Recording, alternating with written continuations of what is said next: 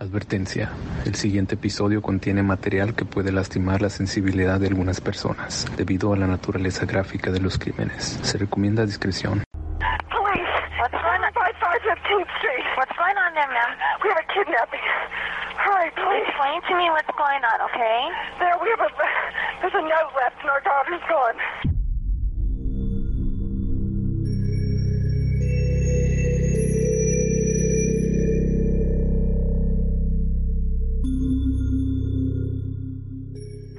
Bienvenidos a Juego de Asesinos.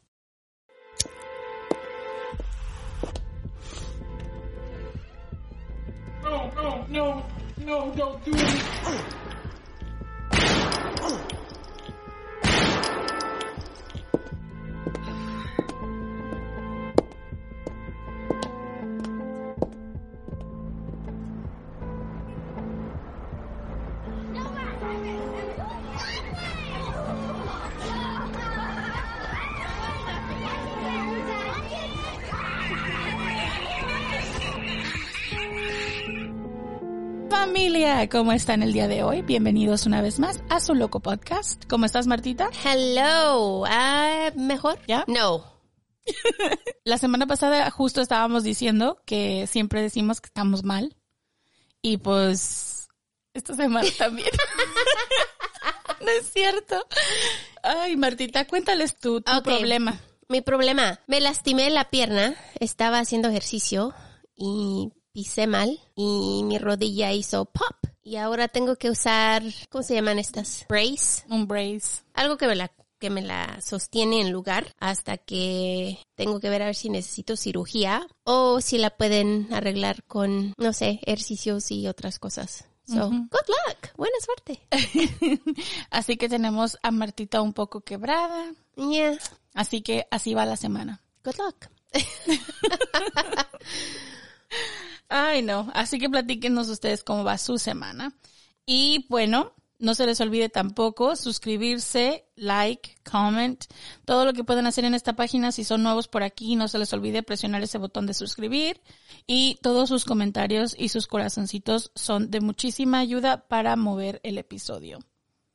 Y también si son nuevos o aún no nos han seguido en nuestra social media, por favor corran a arroba juego de asesinos guion bajo podcast. Estamos en Instagram, Facebook, tenemos un grupo en Facebook también. Si necesitan el link, mándenos un mensaje, le mandamos el link y boom, son parte de la familia en el en Facebook. Sí, además que estamos muy agradecidas con ustedes. Para el momento en el que estamos grabando este episodio, llegamos a los 13 mil. So, yes, thank you. that's really good. Gracias. Mil gracias a todos por seguirnos y apoyarnos. Sí, Hemos crecido muchísimo desde ah, que empezamos. Sí. Así que, thank you. Thank you, thank you. muchísimas gracias a todos. Y ahora que ya nos van a seguir en social media, pásense por Instagram porque estamos ahorita dando un sorteo. Y en este sorteo se pueden llevar una taza de nuestra tienda de merch, que si no la han checado, vayan, los links están en la cajita de Ya, descripción. corran a la tienda merch. Sí, y además nos gustaría celebrar con ustedes el hecho de que llegamos a 13 mil seguidores y que también llegamos a 1.5 millones de descargas. What? I know, imagínate. ¿Y cómo vamos a celebrar? Pues nos gustaría mucho invitar a uno de ustedes a participar en uno de nuestros episodios. What? Yes. Pueden ser parte de este rollo tan tremendo. Sí, darse cuenta cómo grabamos los episodios y pues estar con nosotras mientras echamos chisme. Ajá. Antes de, después de, en- entre de. y también mil, mil, mil gracias a los que nos están apoyando en iBox Premium o en Mecenas. Gracias por apoyarnos, gracias por darnos, pagarnos nues- nuestras tacitas de café. Estamos súper agradecidos con ustedes. Son los mejores. Todos ustedes son lo mejor. Muchísimas gracias a todos.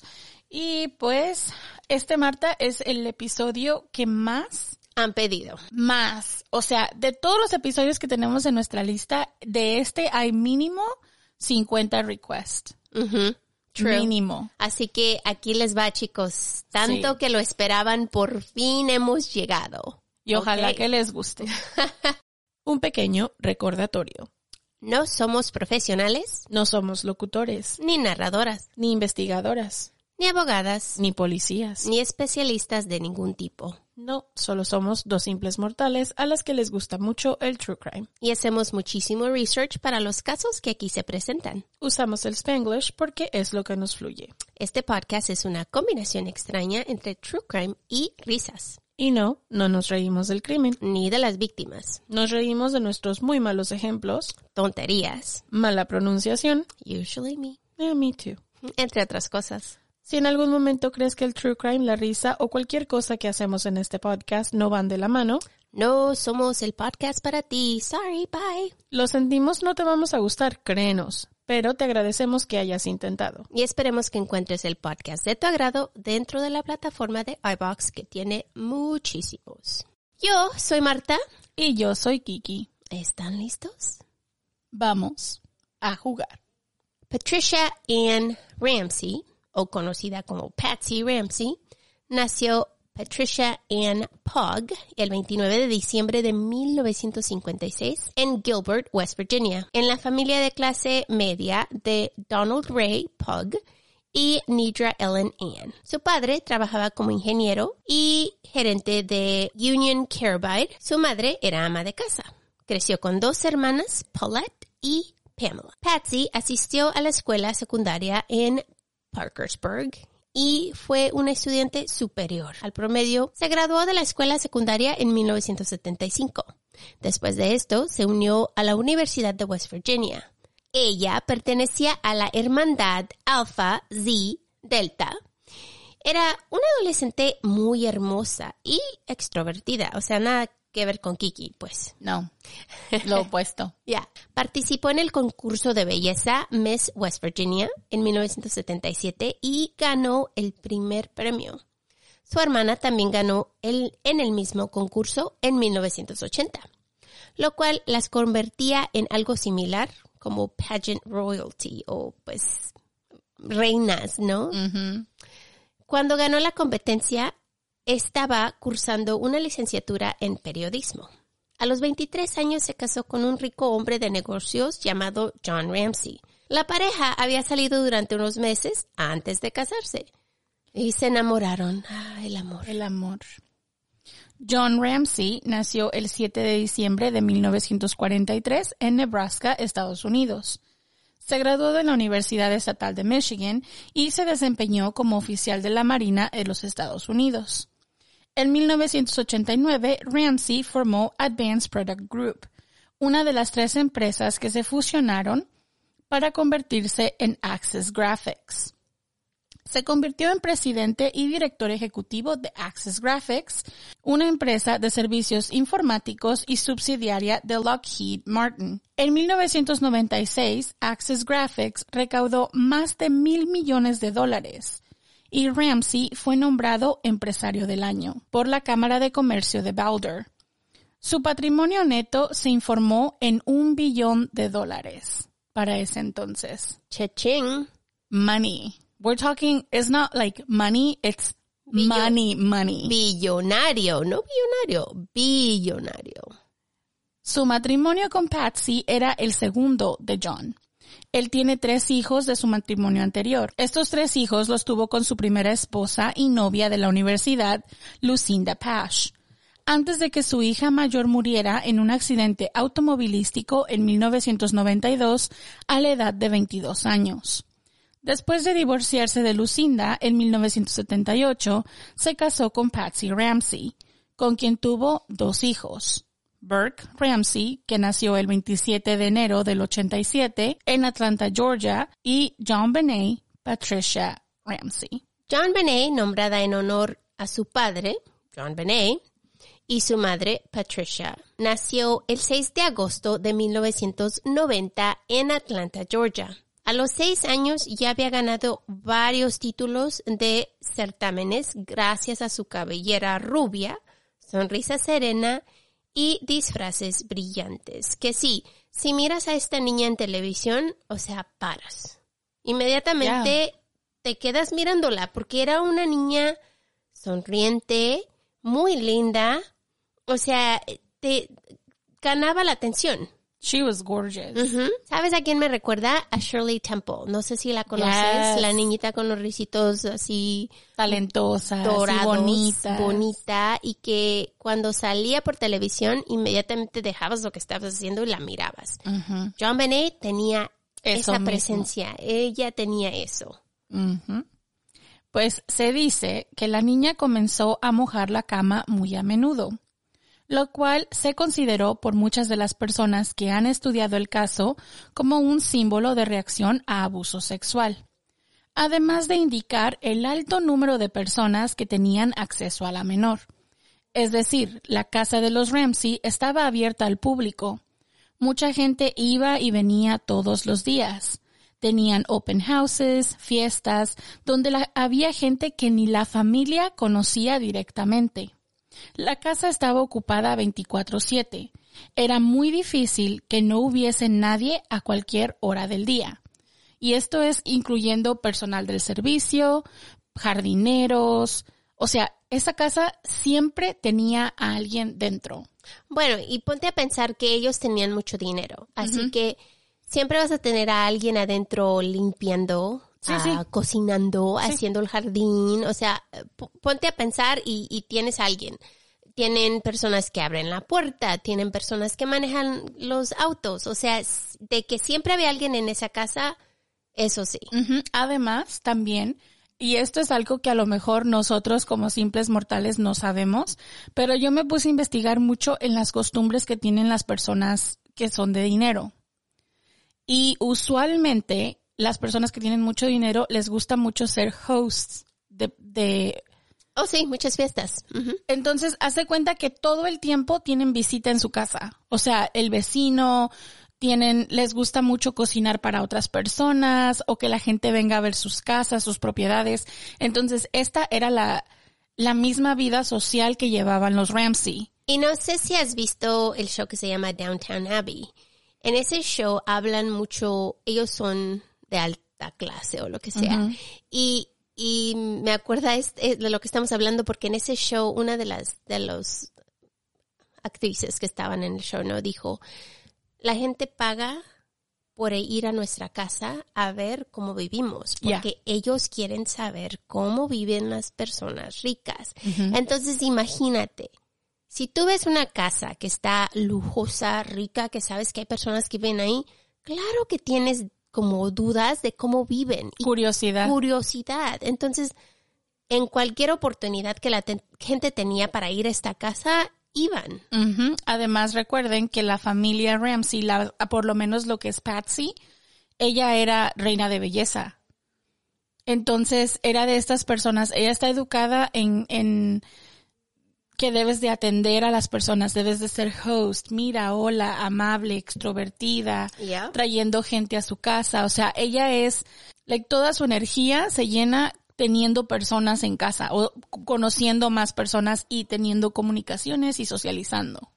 Pues la noche del 25 de diciembre de 1996, lo que sería pues Navidad, ¿no? Para nosotros, los Ramsey atendieron una fiesta navideña.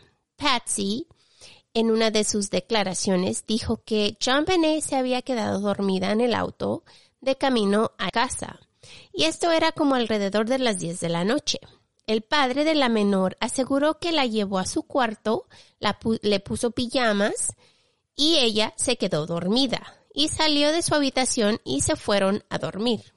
Entonces, una noche abrumada, van a una fiesta, salen de la fiesta, la niña está cansada. Además que es Navidad, la niña debe haber tenido un día muy lleno de, pues, de cosas, ¿no? De qué Sí, hacer. le dieron Y es- regalos, o sea, agarró una bicicleta, o sea, estaba, era como, tú sabes, Navidad es un día ocupado para los niños. Especialmente para los niños. Y, y, y ellos saben que pues e- es, es el día más feliz, ¿no? Para ellos, porque pues los niños es se lo que divierten. esperan. Sí. Entonces, a las cinco y media de la mañana, Patsy se levantó y cabe mencionar que Patsy da diferentes testimonios cuando se le preguntan estas cosas. Muchos dicen que es porque cuando existe trauma, los detalles no importan. Y después se vienen a la mente y ya los dices. Si es verdad o no, I don't know. Hmm. Dicen que porque ella tuvo trauma por lo que pasó esa noche, no recordaba todo cómo era, entonces las siguientes versiones que da, que cambian, maybe es por eso. Ok, te, te doy lo del trauma. Te doy que la mente puede ocultar algunos detalles, especialmente si son tan feos como, Lo que pasó. claro. Pero de que te dé varias historias del mismo día, mm, I I don't know. Pero no sé. Beneficio de la No- duda, right? No somos profesionales. Right. Hasta este momento es como beneficio de la duda. En fin, ella dijo en una entrevista que se arregló, o sea, maquillaje completo y tengan este punto en, con- en contexto. Se levanta a las cinco y media de la mañana, Eso te iba a decir. se arregla, 5.30. um, ya, Ni estoy ni despierta. baja la escalera en espiral que tiene para hacerse un café, ya que esa mañana tenían que salir de viaje a su casa en el lago de Michigan para recibir el año nuevo. La familia tenía dos aviones privados, así que viajar a cualquier lado en cualquier hora no era extraño para los Ramsey. Al bajar, se encuentra con la famosa carta de rescate, la ransom note. Esta carta era de dos páginas y medias y fue escrita a mano. En las escaleras traseras que conducen a la cocina, la casa está enorme, así que para que se imaginen un poquito, tienen escaleras que dan al frente de la casa y escaleras que dan hacia la cocina. Y quién sabe si tienen escaleras que dan a otro lado, ¿no? Porque la casa está grandísima. La persona que dejó esta nota la dejó en las escaleras traseras. ¿Cómo sabía esta persona que la encontrarían ahí? ¿Cómo sabía esta persona que iban a bajar por esas escaleras? Claro que esa es una de las preguntas que nos hemos preguntado desde el día que este caso ocurrió hasta el día de hoy. Aquí estamos preguntándonos, Por- siguiendo. O sea, porque si yo voy a ir a secuestrar a una niña, si yo voy a ir a dejar una nota de rescate en algún lugar, no la pongo en las escaleras porque corro el riesgo de que nadie la vea. La llevo a un lugar donde yo sé que tú vas a estar, la cocina, el estudio, la sala. O déjala en la puerta, o déjala en, en la caja, en el buzón de cartas. Un like, lugar donde yo sé que vas a revisar. Pero las escaleras que dan a la cocina, Especialmente las escaleras que dan a la cocina. Pues la carta es un poco poética, entre comillas, la llamamos. Está escrita con varias frases, muy similares a las de las películas de acción. Hablaremos de esto en unos minutos, porque hay diferentes versiones del testimonio de Patsy. En la primera,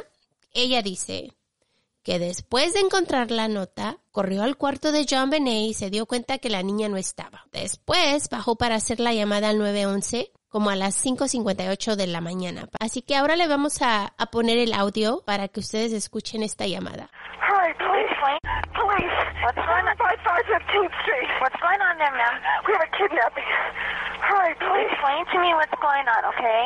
There, we have a, there's a note left and our daughter's gone. And your daughter is gone? How old is your daughter? Six years old. She's blonde. Six years old. How long ago was this? I don't know. I just found the note. And my daughter's Does it say who took her? What? Does it say who took her? I don't know. It's, there's a there's a ransom note here. It's a ransom note. It says SBTC, victory. Please. Okay, what's your name? Are you Kathy Ramsey? I'm the mother. Oh my God! Please. I'm okay. I'm sending an officer over. Okay. Please. Do you know how long she's been gone? No, I don't. Please, we just got out and she's right here. Oh my God, please. Okay. Please, there's somebody. I am, honey. Please. Take a deep breath. Please, okay? hurry, hurry, hurry. Patsy, Patsy, Patsy, Patsy. Ok, ahora lo vamos a hacer en español, ok, y, y lo vamos a hacer entre yo y Kiki. Yo voy a ser Patsy y Kiki va a ser la, la operadora. Policía, 755 calle 15, ¿qué está pasando ahí, señora? tenemos un secuestro. Date prisa, por favor. Explícame qué está pasando, ¿de acuerdo? Tenemos un... Queda una nota y nuestra hija se ha ido. ¿Se dejó una nota y su hija no está? Sí, ¿Qué edad tiene su hija? tiene seis años, es ru- rubia. Seis años. ¿Hace cuánto tiempo fue esto? No sé. Acabo de encontrar una nota y mi hija no está. ¿Dice quién se la llevó? ¿Qué? ¿Dice quién se la llevó? No, no sé. Es ahí. hay una nota de rescate aquí. En ¿Es una nota de rescate? Dice SBTC Victoria. Por favor. Bien, ¿cómo te llamas? Patsy Ramsey. Yo soy la madre. Oh, Dios mío, por favor. Estoy, ok, enviaré un oficial, ¿de acuerdo? Por favor. ¿Sabe cuánto tiempo se ha ido? No, no, por favor. Nos acabamos de levantar y ella no está. Oh, Dios mío, por favor. Bien, Por favor, envía a alguien. lo estoy, cariño. Por favor. Date prisa, date prisa, date prisa. Patsy, Patsy, Patsy, Patsy. En este punto, la llamada se corta y aunque a algunos les pareció que Ramsey estaba repitiendo algo al final, algo tipo Ayúdame Jesús, después de creer que el teléfono se había desconectado. Y yo les voy a decir aquí, se me hace muy raro es, ¿por qué le cuelgas al 911? Especialmente si estás esperándolos y los necesitas. O sea, la única persona que te puede ayudar en este momento es 911. Why do you hang out? Lo que pasa después de esto es lo que complica la historia. Vamos a poner ciertos puntos sobre la mesa. En el momento se trató como el secuestro de John Benet. En Navidad, los departamentos de policía no trabajan a capacidades llenas porque son seres humanos y también quieren estar en casa. Muchos están on call y otros son solo voluntarios para cubrir esas horas. Y los rookies o novatos son los que están en los departamentos. Esto no excusa al departamento por cómo se llevó este caso, ya que el protocolo para preservar la escena del crimen, ya fuese secuestro o asesinato, en realidad no se siguió. Pero es un punto a considerar por el tiempo que tardó la policía en levantar esta escena del crimen. Patsy no se cambió de ropa, lo cual es muy extraño. Recuerden, es una persona que nunca se le veía con el mismo vestido dos veces. Y para ir a dormir, me imagino que pues se puso unas pijamas, ¿no? Para cuando la policía se presentó en su casa, Patsy tenía su maquillaje y cabello bien arreglado. Pero igual, acuérdense que ella se levantó a las cinco y media de la mañana. Si realmente no sabía lo que estaba ocurriendo, ella se arregló y bajó a hacerse su café. Entonces, Pero se puso la misma ropa del día anterior. Hmm, She never wears the same thing twice. no, no, lo entiendo, que no, pero, pero según ella, se puso el maquillaje. O sea, yo me imagino te despiertas, te quitas la pijama y te pones un cambio nuevo. Claro, Pero ella- especialmente si vas a salir o vas a ir de viaje. Y ella no sabía que la niña estaba desaparecida hasta que bajó por el café. Entonces, ¿por qué se puso la misma ropa del día anterior? Si tú me dices, me bajé en pijama, me di cuenta que la niña no estaba y después me cambié de ropa, me puse lo que había, pues por emergencia te creo. Ok, ponle tú da- de ser, ser persona normal y corriente, o sea, como somos, ¿no? Hay veces que uso la misma ropa del día anterior. No, pero para nosotros es normal, right. pero para ella no. Mm.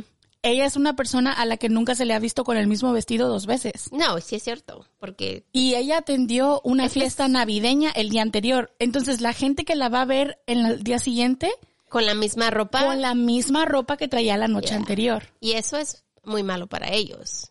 Para ella, para su imagen, porque ella siempre se muestra como esta persona de belleza y, si me entiendes, Siempre bien arreglada, Presentada. puesta, exacto.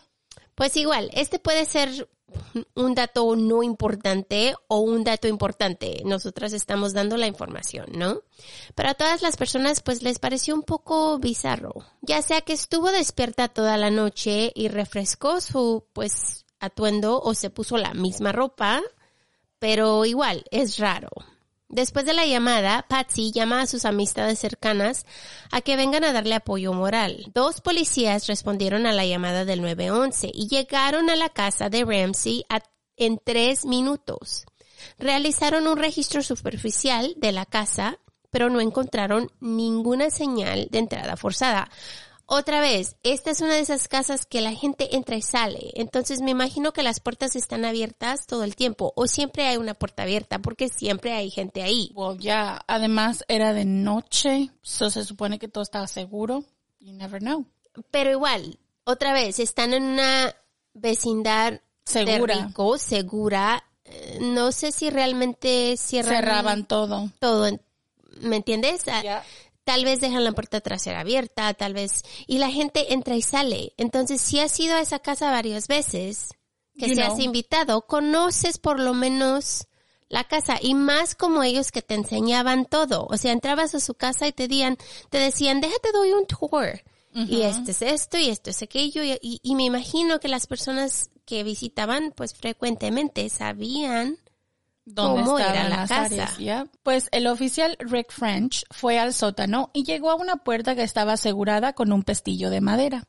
Se detuvo por un momento frente a la puerta, pero se alejó sin abrirla.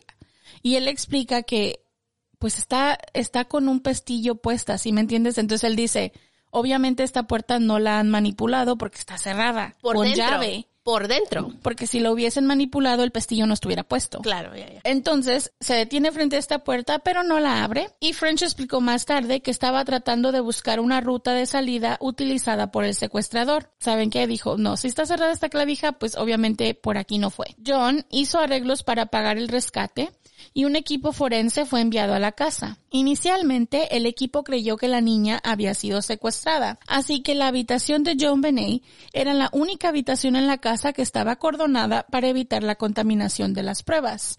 No se tomaron precauciones para evitar la contaminación de pruebas en el resto de la casa. Y es lo más básico 101. Si alguien entró por una de las entradas, ¿cómo no vas a asegurar todas las entradas? Even if it's un secuestro. no importa. Pues mientras tanto, amigos, defensores de las víctimas y el ministro de la familia Ramsey llegaron a la casa para mostrar su apoyo.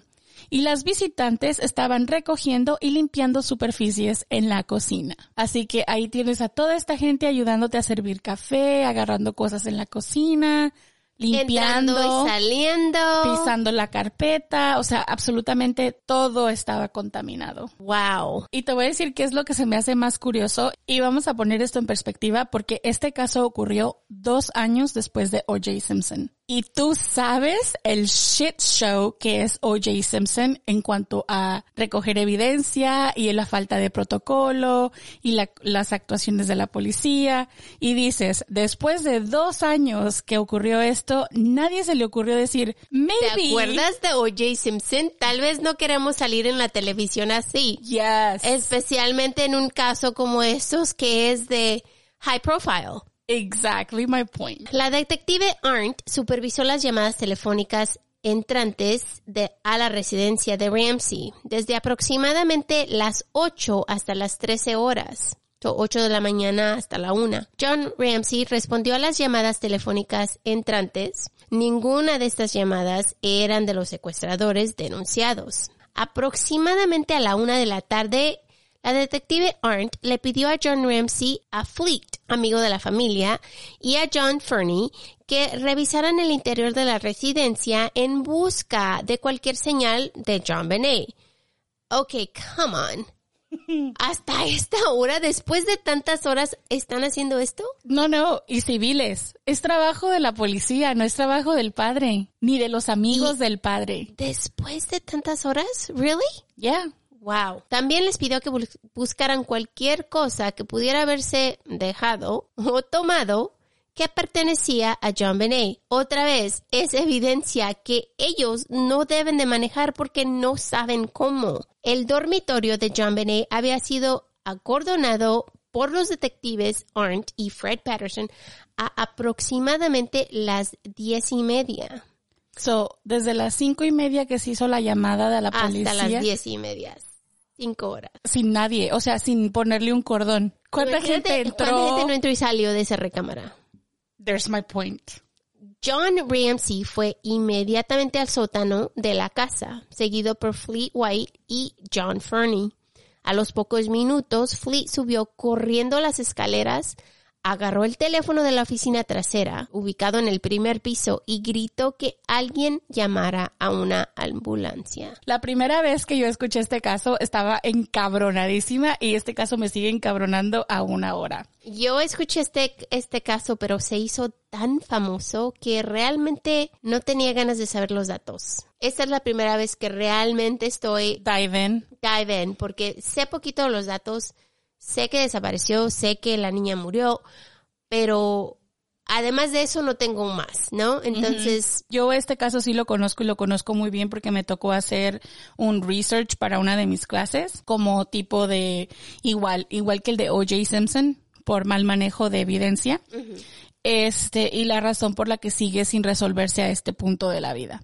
Sigue siendo uno de esos casos que se usan para cosas que no, no debes, de debes hacer. Exactamente. Cuando la oficial le dice a John Ramsey y su amigo que vayan a buscar a la casa que revisen, casualmente John Ramsey dice, al sótano primero. Oh, inmediatamente. Y- That's the first place we're gonna go to. La detective Arndt corrió hacia el frente de la casa donde se encontraba la puerta que conducía al sótano. Y la detective vio a John Ramsey subir corriendo las escaleras del sótano. John Ramsey llevaba a la niña en sus brazos. Ambos brazos de la niña estaban levantados por encima de su cabeza.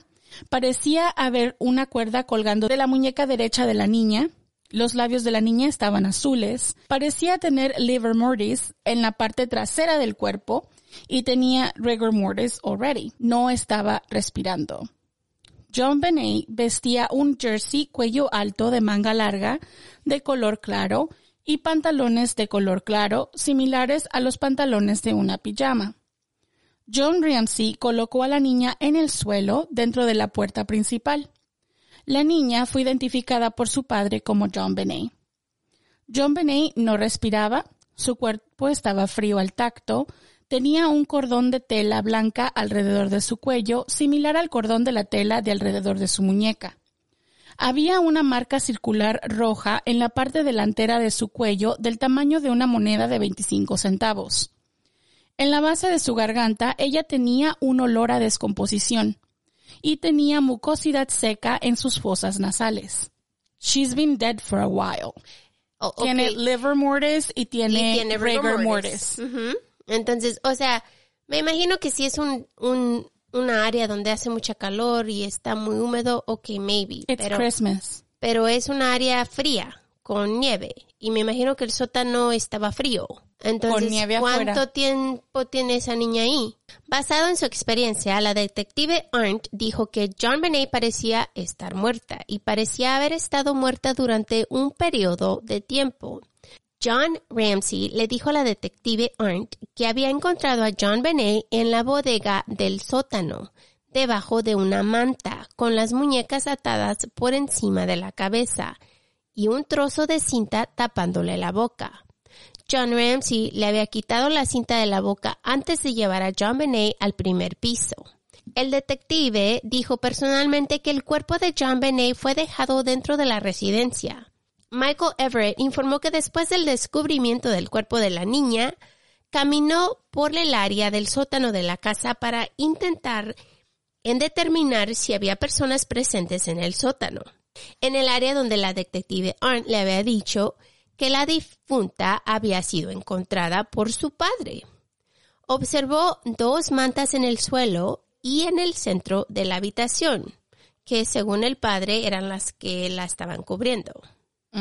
Pero ya para esto se tocó el cuerpo, la levantaron, le quitaron la cinta, toda la evidencia que pudieras Y haber había tenido, tres personas que no son oficiales just around. checando y tocando puertas y tocando todo. las escaleras y tocando cosas que tal vez podían tener huellas. Yep. El amigo de la familia dijo que estaba súper oscuro y mucho antes de que prendieran la luz, John gritó que la niña estaba ahí, cuando él ni siquiera podía ver. Pero al final pensó, ambos estamos en shock. Al subir, colocó a la niña en el piso cerca del árbol de Navidad y la madre corrió. Se dejó caer sobre la menor y exclamó, Jesús, tú que resucitaste a Lázaro de la muerte, levanta a mi bebé. No preguntó qué pasaba, no corrió a dar primeros auxilios, simplemente asumió que estaba muerta y gritó. Llámenos locas si ustedes quieren, pero pues no sé si esto sería lo primero que yo haría cuando veo que traen a mi bebé, si yo no sé que está muerta. ¿Sí sabes? Más que nada no estás pensando en que la Está niña muerta. esté muerta. You probably Más que run nada, a ayudar. ¿no? Estás deseando que tu niña esté con vida y empiezas a ayudarla para seguirla con vida. O sea, yo me imagino, y obviamente las, las personas a las que les pasa este tipo de cosas, yo no, yo no, nosotros no podemos decir, es que esta es la forma en la que una persona debe actuar, right? Pero asumiendo que ella no sabe que está muerta, se les hace muy raro que salga con esta expresión en vez de correr a tratar de, si sabes, levantarla, decirle, hey baby, wake up, algo diferente, si sabes? Pero igual. Pero igual. Todos actuamos diferente en un en una Momento de estos. como estas. Claro, entonces le damos el beneficio de la duda. Pero en fin, con esto se continúa contaminando el cuerpo de la menor y la escena del crimen. En este momento, el secuestro de John Benet Ramsey se convierte en una investigación de homicidio. Y yo me imagino que la mente de estos oficiales en el momento en el que esto sucede, porque tú sabes que esto ya en la mente de la oficial que está parada ahí dice, fuck. No es un secuestro, es homicidio and we're fucked. Todo está sucio, contaminado, no va a haber forma de que hagamos algo con esto. No. You know it. Oh, inmediatamente se dio cuenta y dijo, oh shit. La autopsia de John Benet determinó su causa de muerte como asfixia por estrangulamiento asociada a trauma cráneo-encefálico. Estrangulamiento con ligadura, ligadura circunferencial con el surco de ligadura asociado del cuello, abrasiones y hemorragias petequiales en el cuello, hemorragias petequiales, superficies conjuntivales de los ojos y piel de la cara. Lesiones cráneoencefálicas, contusión del cuero cabelludo, fractura con minuta lineal de cráneo derecho, patrón lineal de contusiones del hemisferio cerebral derecho, hemorragia subcraneoidea y subdural, pequeñas contusiones, puntas de lóbulos temporales, tercero, abrasión de la mejilla derecha. Abrasión, contusión, parte posterior del hombro derecho, abrasiones en la parte, abrasiones en la parte inferior de la espalda izquierda, en la parte posterior de la parte inferior de la pierna izquierda, abrasión y congestión vascular de la mucosa vaginal, ligadura de la muñeca derecha y toxicología. Etanol en sangre, no se detectó ninguno, que es alcohol. Examen de drogas en sangre, no se detectaron drogas. So, en este momento se van a dar cuenta, la autopsia determina que la niña muere por asfixia, pero que también el golpe en la cabeza tiene algo que ver. Y recuerden que en los medios se manejó muchísimo que era el golpe en la cabeza lo que la había matado, no la asfixia. Pues está claro que John Benet sí había recibido un golpe fuerte en la parte superior derecha de su cabeza por el contacto con un objeto contundente aproximadamente una hora o más antes de morir. Esto está respaldado por la contusión o moretón, que no es una laceración o corte, en su cuero cabelludo, las fracturas lineales en su cráneo y la hemorragia o sangrado subdural subyacente en su cerebro. Esto no puede ocurrir después de la muerte y la patología conocida establecía que transcurría un tiempo considerable entre el momento en que se administraba el golpe y el momento en el que el sistema cardiovascular dejaba de funcionar. El patólogo opinó que John Benet estuvo viva pero inconsciente durante una hora o posiblemente una hora y media antes de ser estrangulada. Entonces, el golpe le quita el conocimiento. Pero la estrangulación la es lo que la mata. asesina. También es claro que la asfixia por ligadura, pues estrangulamiento con el cordón, ¿no? Fue el mecanismo desencadenante de su muerte y así lo corrobora la presencia de hemorragias petequiales o pequeñitas manchas de sangre, ¿no? En su cara o en su cuello y en sus ojos. Este es un síntoma clásico de estrangulamiento mecánico y es peculiar de la interrupción violencia de las vías respiratorias. La presencia de varias abrasiones y contusiones son evidencia de violencia física infligida a John Benet antes de su muerte, así como la violación de su área vaginal. Su abrasión en la mejilla es consistente con la bofetada en la cara, sus marcas en el hombro y las piernas son consistentes con su cuerpo aún vivo siendo manipulado bruscamente como si lo hubieran arrastrado, pero debe tener cuidado al interpretar su lesión vaginal como consistente con agresión sexual. No hubo presencia de semen, sin embargo, se notaron algunas manchas de sangre en su ropa interior. Un examen forense posterior identificaría un vello púbico extraño en su manta y una muestra de ADN desconocida en su ropa interior, que coincidía con un colaborador masculino. No hubo evidencia de violación convencional, aunque no se pudo descartar agresión sexual. Al momento de la autopsia, el patólogo registró que al parecer habían limpiado el área vaginal con un pañuelo. Su muerte fue declarada un homicidio. Un garrote hecho con un trozo de cuerda de nylon y el mango roto de un pincel estaba atado alrededor del cuello de John Benet y aparentemente había sido usado para estrangularla. Parte del extremo de la cuerda del pincel que se encontró en un recipiente que contenía los materiales de arte de Patsy. Pero el tercio inferior nunca se encontró a pesar de que la policía registró la casa los siguientes días. Su autopsia reveló un material vegetal o frutal que puede presentarse como piña dentro de su estómago, indicando que John Benet había comido a solo unas horas antes de su muerte. Las fotografías de la casa tomadas en el día en que se encontró el cuerpo de John Benet muestran un tazón de piña sobre la mesa de la cocina con una cuchara adentro. Sin embargo, ni John ni Patsy dijeron que recordaron haber puesto el tazón sobre la mesa o haberle dado piña a John Benet. Recuerden que la versión es que la niña se puso en su cama justo después de que ellos llegaron de esta fiesta.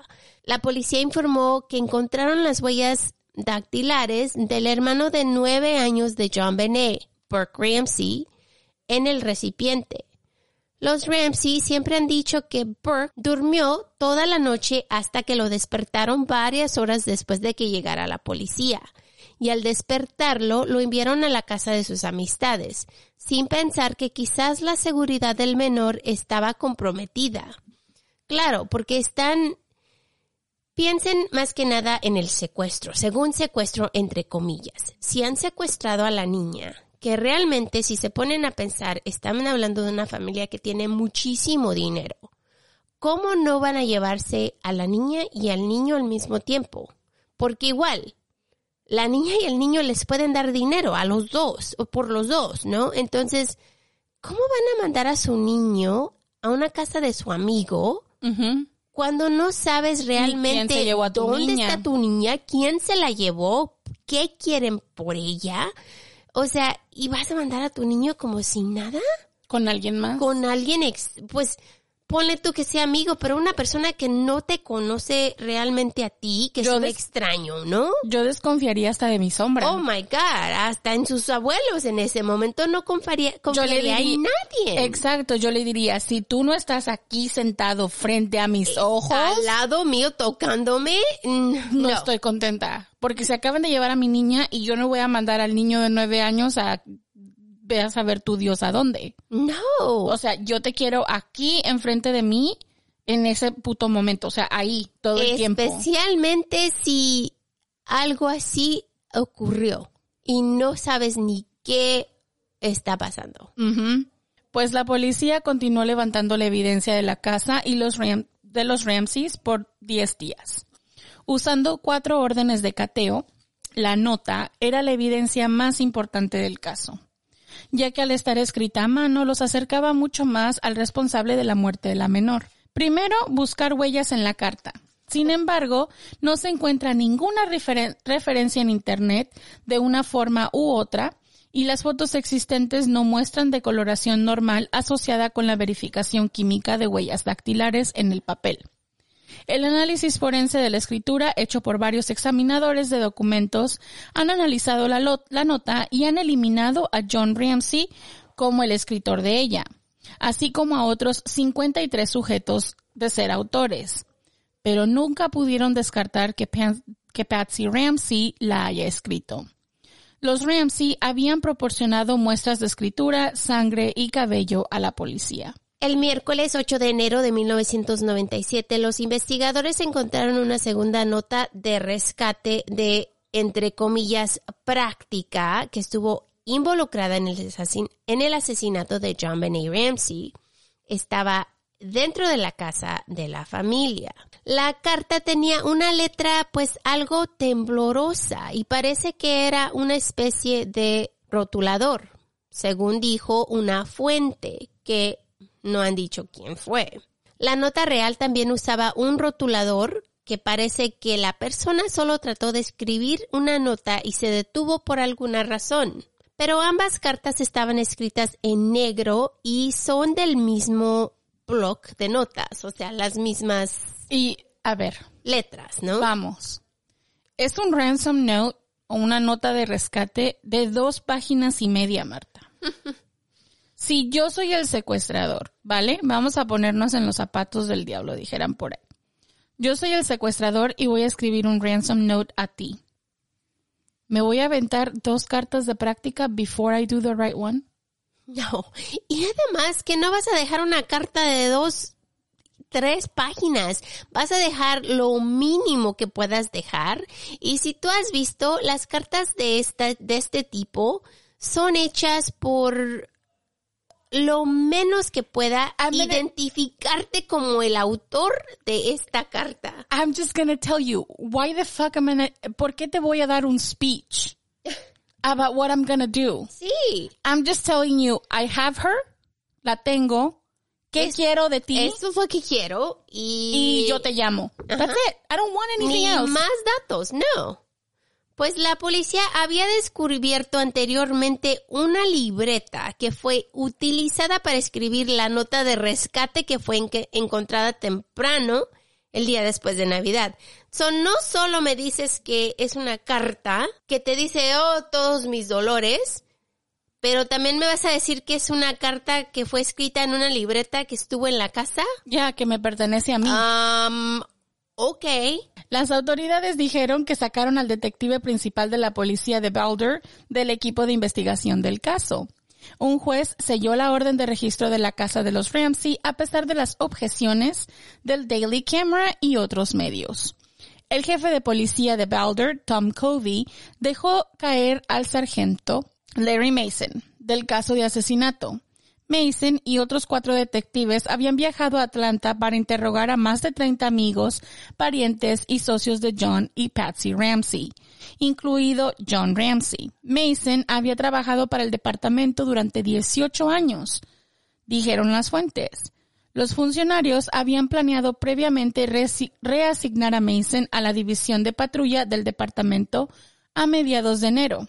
El portavoz de la ciudad, Kelvin McNeil, no detalló los detalles de la destitución de Mason, pero las fuentes dijeron que tenían como objetivo silenciar las filtraciones a los medios. Todos los demás problemas, incluido el intenso escrutinio de, los medios, nos podrán disaudir del Departamento de Policía de Boulder de su enfoque singular, dijo McNeil en un comunicado. El jefe ha dejado claro que cualquiera que se distraiga del foco que será reasignado. Las policías del personal del estado y de la ciudad prohíben que McNeil dé más explicaciones sobre la destitución, pero el chisme cuenta que esta persona dejó salir un poco de información y hasta fotografías del caso. Entonces pónganse a pensar, tienen una historia que está, todos estamos en la puntita del sillón esperando más noticias. Y de repente, como si nada, salen estas fotografías de la escena y salen información de, de, de la muerte de esta niña. Come on, man. Y la persona de la que es más sospechan es la policía. La policía. itself.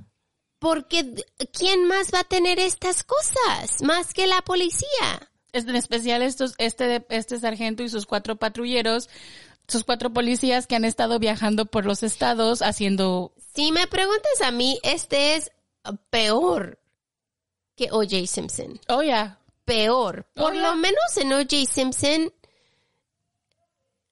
no tenían un leak, no tenían a alguien que estaba dando información sobre el caso.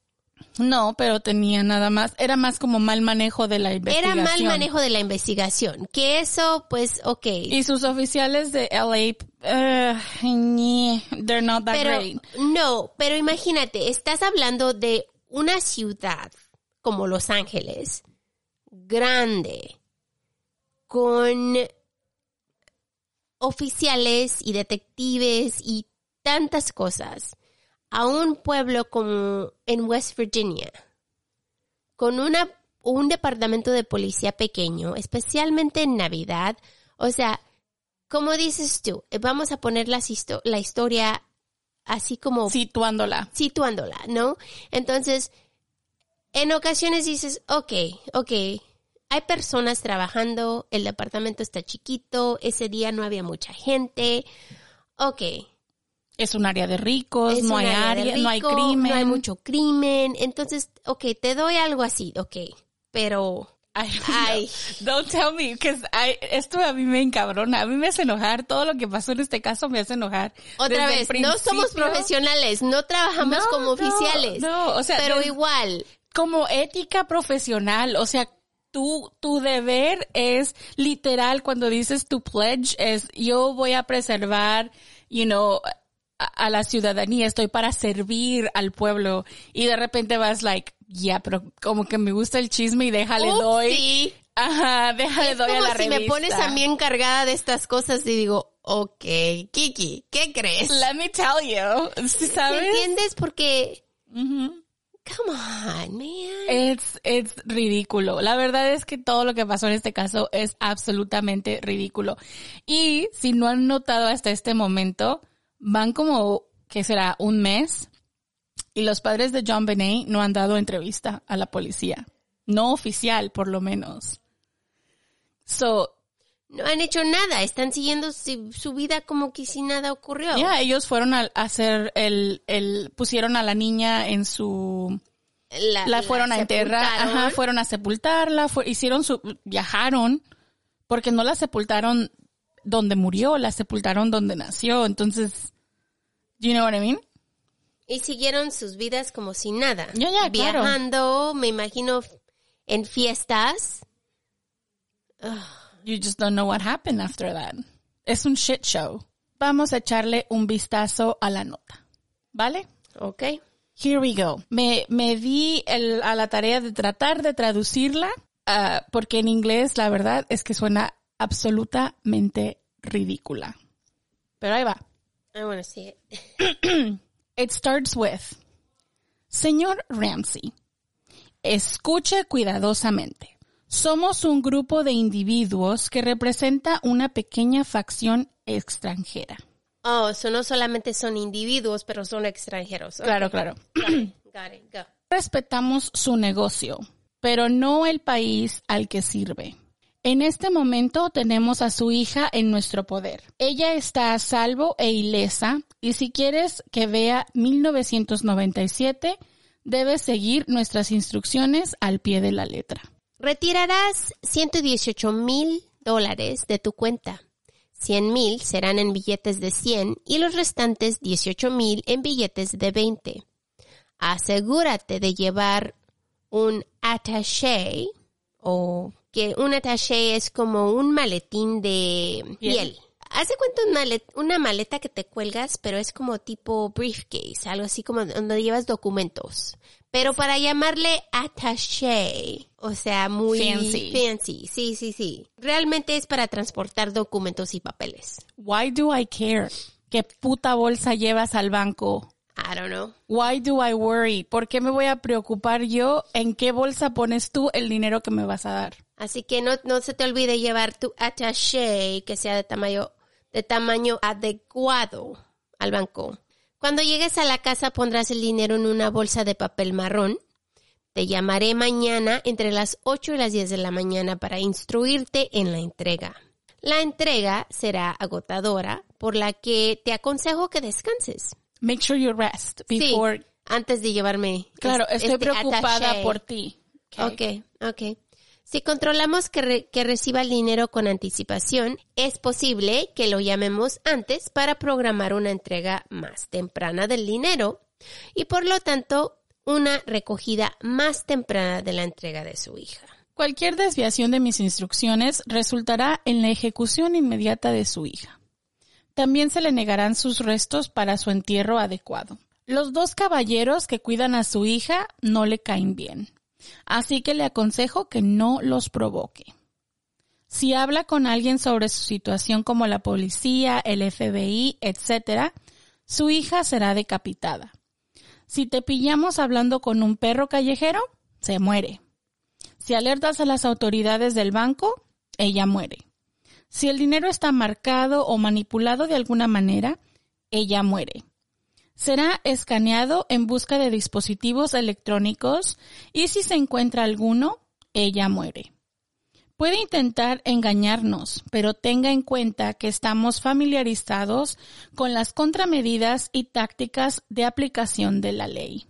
¿Por qué le estoy diciendo que yo sé cómo contar dinero? Why do you care?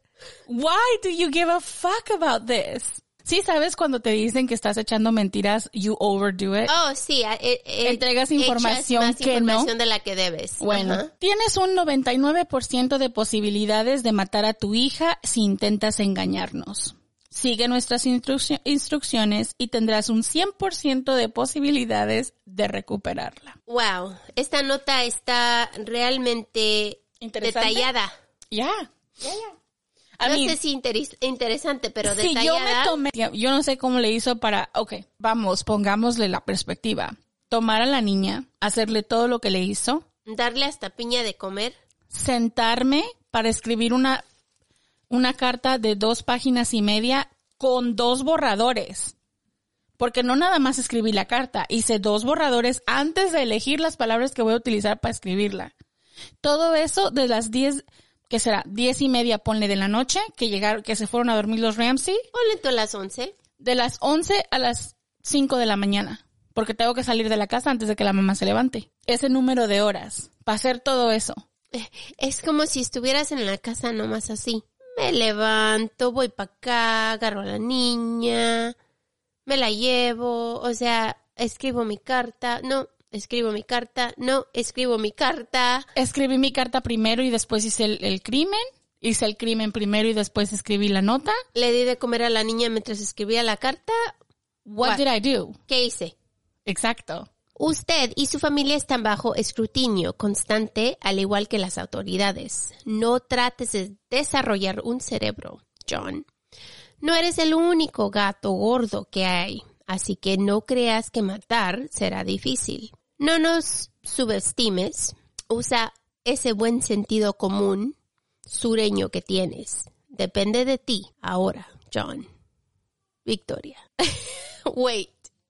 Ajá. Espera. Y, y firma SBTC. Espera. Ajá. What? Ajá. Y firma SBTC. Ajá. es ridículo. Es ridículo, de verdad, es ridículo. Don't try to grow a brain. No trates de crecer un cerebro, John. Like, don't, be- don't try to fool me. Don't- no, crea- no quieres, ah, no quieras engañarme. No quieres hacerte el inteligente ahora. And then he says, and then this person goes, usa tu buen sentido como un sureño. How do you know he's from the South? ¿Hiciste research before que le quitaste a su hija? Bueno, realmente si vas a llevarte a alguien, haces research. ¿De dónde nació? Why do I give a fuck? No sé, tal vez lo necesitas, tal vez es algo que, o tal vez conoces a esta persona, no sabes si esta persona la conoce. Ok, vamos a jugar Devil's Advocate. aquí. I suppose. Creo que es la carta más ridícula que he escuchado en toda mi vida. No, eso sí. Pues la nota es muy larga, con mucha información innecesaria y redundante. Está escrito en tres hojas de papel que tomó la cantidad considerable de tiempo para componerse. Las verdaderas notas de rescate son excepcionalmente raras y todas son breves y precisas. Tenemos a tu hija, queremos tanto y te llamaremos. Nada más. El escritor se presenta como representante de un grupo de individuos de una pequeña facción extranjera. Eso es muy inusual. El escritor afirma no respetar los negocios de Ramsey, pero no su país.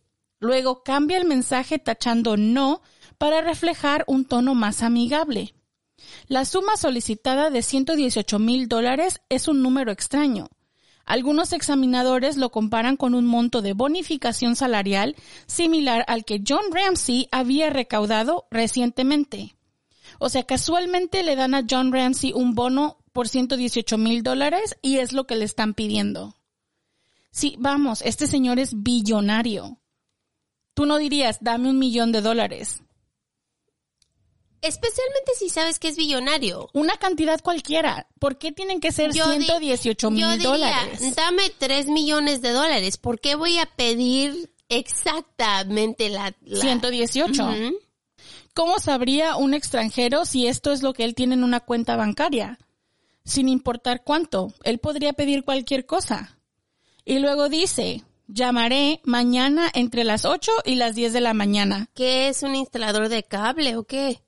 You know what I mean? Like, oh yeah, yo te voy a llamar desde las 8 a las 10. You know, I might, I might fall asleep. A lo mejor me duermo, ¿sabes? Tal vez de 10 a las 1. Who knows? So, un poco más tarde. Why? Why are you giving a time? ¿Por qué le estás dando un, un frame de tiempo para llamar? Es más decir, te llamaré mañana, esté cerca del, del Del teléfono. teléfono. That's all you gotta Damn. say. No necesitas decirle a qué horas, cuándo. Es, es estúpido. La entrega será agotadora por los que les consejo que descansen. Muy bien. Ah, ok. ¿Te vas a cansar cuando lleves mi dinero? ¿Descansa? Indica a alguien pensando en la falta del sueño antes de que se exponga el evento. Hay errores ortográficos obvios en las palabras comunes como posesión y negocio, mientras que palabras tan fáciles de cometer errores como adecuado, adjuntar, engañar, desviación y escrutino Están bien, bien están compuestas. bien compuestas. O sea, imagínate, me equivoco en las palabras fáciles, pero en the big words no cometo ni un error. Bueno, maybe. De lo contrario, el escritor usa la puntuación, la gramática y la estructura de la oración pues adecuada, lo que indica un intento de disfrace por parte de una persona con un grado razonable de educación. Entonces estás hablando de una persona que fue a la escuela, tal vez a la universidad, tal vez alguien que sabe escribir muy bien. Sus puntos y comas están donde deben de estar. Porque imagínate una persona de la calle que te diga boom, boom, boom, boom, boom, y ya, es la información que te dé. No usa comas, no usa periodos, no usa nada. ¿Sabes lo que no hace sentido? Que es una persona extranjera. Ajá. Una persona extranjera que según no habla inglés. Bueno, a lo mejor habla inglés y es perfecto, con puntos y comas perfectos. Y dijo, es un grupo de personas Oye, extranjeras. un grupo, sorry. El uso de signos de exclamación solo en la apertura y el cierre no es realista para la amenaza de una persona desesperada. Es de esperar que se ponga énfasis en las instrucciones para obtener dinero y amenazas de represalias. Decapitado y perro callejero indican una finta hacia algo un poco étnico o de Medio Oriente. Y entierro adecuado es indicativo de alguien que sabría cuál era la disposición final de John Benet. Es decir, el entierro era la práctica aceptada en la fe religiosa de los Ramsey en lugar de la cremación. La frase dos caballeros velando por se destaca. Caballeros es un término usado pues en una nota de rescate totalmente pues irreal, ¿no? Y velar por es otro término como en hence, donde no se parece ni remotamente el habla normal, sino que refleja una matiz bíblico, donde pues Dios vela. Te aconsejo que no los provoques y te aconsejo que descanses. Son afirmaciones pasivas y reflejan un toque pues femenino, que acuérdense, nota, o sea, la escritura parecía a la de Patsy, entonces, mm, They're like, suena demasiado femenino, como me estoy preocupando por ti, descansa, cuídate, estoy hablando de Dios, you know, usando palabras que no utilizaría por, en, en una plática común, es más como cuando leo la Biblia o, right. you know. Cuatro veces el escritor usa la, fa- la frase ella muere. Si John Benet todavía estaba viva cuando se escribió la nota, el autor probablemente usaría el término ella morirá. Claro, esto indica que el escritor sabía que John Benet ya estaba muerta. Acuérdense, la niña ya tiene tiempo muerta. Entonces, That's what I'm saying. Tienes que cometer el asesinato primero y escribir la nota o cómo le hizo, porque no hay, no hay de otra. O sea, ponle cómo le haces. y tú sabes, hay muchas teorías de esto, Oh, yeah. así que Pues la dirección de la nota cambia de señor Ramsey, que es al principio, que se utiliza solamente una vez, y John se repite tres veces. Esto es demasiado familiar para un secuestrador desconocido e indica fuertemente que el escritor conocía personalmente a John Ramsey. Porque ya no te refieres a él por su apellido, te estás refiriendo a él en persona, en primera persona, como compas, dijeran por ahí. Los términos finales son Victoria y SBTC, que parecen crípticos y de algún significado personal o religioso para el escritor. La victoria está bien establecida como un eslogan cristiano que se refiere al triunfo de Cristo al resu- resucitar de entre los muertos y simboliza el triunfo del bien sobre el mal y el perdón y la salvación eterna de un alma del pecado. SBTC o SBTC es conocido como el acrónimo de Saved by the Cross o Salvado por la Cruz. La referencia a la victoria también se revela en Corintios 15:51 al 57. Entonces, esta nota es heavy, heavy religiosa. John y Patsy participaron en una entrevista preliminar de más de dos horas y Burke también fue entrevistado dentro de los dos primeros semanas posteriores a la muerte de John Benet. Lo que dejó a todos en shock fue que los padres de la menor no fueron entrevistados por separado. Se les permitió viajar para ir al funeral de la menor e incluso ambos tenían sus propios abogados se presentaron frente a televisoras y dieron entrevistas sin siquiera ser interrogados oficialmente por la policía. Y esto no ocurrió hasta seis meses después. Seis meses. Y de darles el free range para ir a una, a una entrevista de televisión. Come on. Yo no soy oficial y sé que eso no se hace. And they lawyer up too. Cada Somos uno profesionales. cada uno tenía su, su propio abogado y cada quien Eso, su eso vida. te diré, eso, su vida. eso te diré, no es fuera de lo normal. No es fuera de lo normal. Bueno, yo. Para nosotros Yo- es fuera de lo normal, pero para personas con mucho dinero así, Yo te voy a decir- no es fuera de lo normal. Te voy a decir qué va a pasar. A mí me pasa esto y la policía no deja de ver mi cara todos los putos días de la semana. ¿Cómo va el caso de mi hija? ¿Cómo va el caso de mi hija? ¿Cómo va el caso de mi? No te despegas de mí. O sea, la policía me va a ver ahí todos los putos días hasta que me digas quién le hizo eso a mi hija. Yo como persona diría, a mí no me vas a, lastimar a un miembro de mi familia, a una hija mía, y yo me desaparezco por seis meses sin ayudar, sin decir qué pasó, sin dar mi entrevista, aunque yo tuviera mi abogado, porque todos tenemos que tener abogado cuando esto pasa. Pero yo, como madre, o sea, la policía diría, ay, viene esta señora otra vez. ¿Sabes cómo sería yo? ¿Te acuerdas de la mamá de Vanessa Guillén? Yes. Esa sería yo. Yo también, sentada afuera de la, de la policía, de la estación de policía. Exigiendo justicia Hasta que me por digas. mi niña. Yeah. Exigiendo respuestas, exigiendo explicaciones de las cosas que no entiendo. Porque sabes que la pérdida de un hijo es una de las cosas más peores del mundo. Sí. Y para que una madre se vaya de vacaciones y se vaya viajando. O para que sigas o tu que vida. Se desaparece así como ella. Yo sería la pesadilla de los a pesar oficiales. que dejó al niño irse sin que nadie estuviera con él, eso fue mom shaming, sorry. Lo Pero siento, de verdad que sí. Yo también estoy mom shaming porque yo me convierto en la pesadilla de esos oficiales. Vas a ver todos los días mi cara y voy a estar sentada fuera de tu, de tu oficina de policía Y- preguntándote what happened. Y más si tienes dinero, usa Claro. recursos. Claro. O sea, yo te estoy diciendo, yo como mamá siento que en este, en este aspecto las cosas están muy bizarras. Yo siento que como mamá tenía, se- somos más como, si me entiendes, se vuelve uno salvaje. Pues es que esa es tu niña, tiene seis años. Y lo que le pasó está horrible. ¿Cómo no te vas a poner enfrente de la policía y decir, necesito una respuesta de esto? Pero apareces en los medios, das entrevistas, medio lloras. I don't know. No lo sé, chicos. A mí, en esta parte de la, de, a lo mejor como dice Marta, estamos mom shaming, pero yo siento que esta parte eh, la siento ilógica de la parte de ella, como mamá. En este momento los medios tomaron el caso y salió a la luz los videos de la menor de seis años vestida en trajes de adulto con el maquillaje hecho y grandes peinados. La familia explicó que esto era algo que la niña le encantaba hacer, ya que la madre había sido reina de belleza y fue ella quien introdujo a John Benet a los shows de talento y beauty pageants, así como se ven miran en la televisión.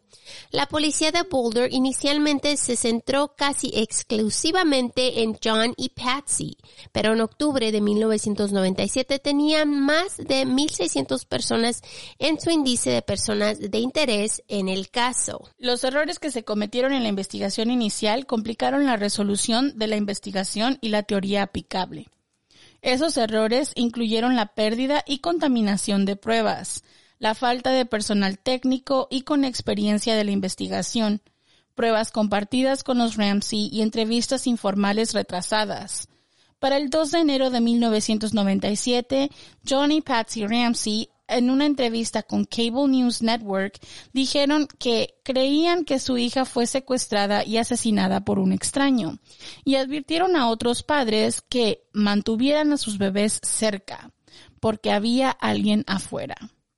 Los Ramseys hablaron en televisión nacional una semana después de que su hija fuera vista con vida por última vez. Hay un asesino suelto, dijo Patsy Ramsey. No sé quién es, no sé si es él o ella, pero si fuera residente de Boulder, les diría a mis amigos que mantengan a sus bebés cerca de ustedes. Hay alguien ahí afuera. Recordemos que la policía no tiene una entrevista formal, pero ellos ya están en las noticias dando entrevistas.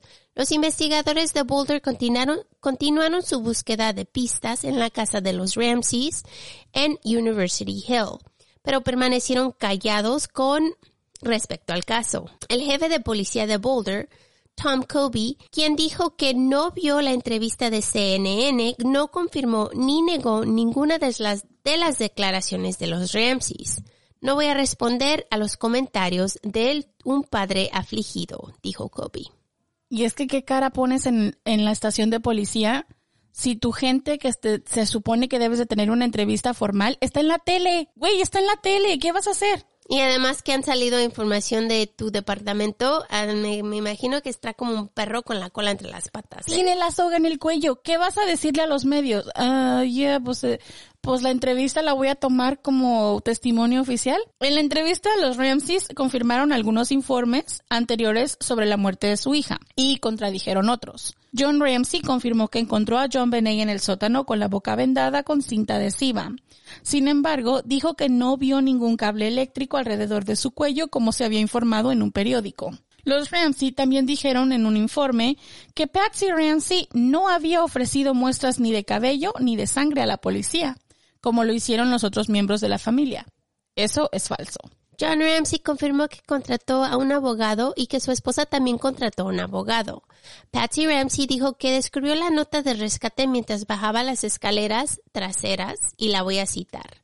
La nota estaba sobre uno de los peldaños de la escalera y decía, tenemos a su hija y simplemente no se estaba registrando y puede que haya superado otra frase. Inmediatamente subí corriendo las escaleras y abrí la puerta y ella no estaba en su cama y grité por John.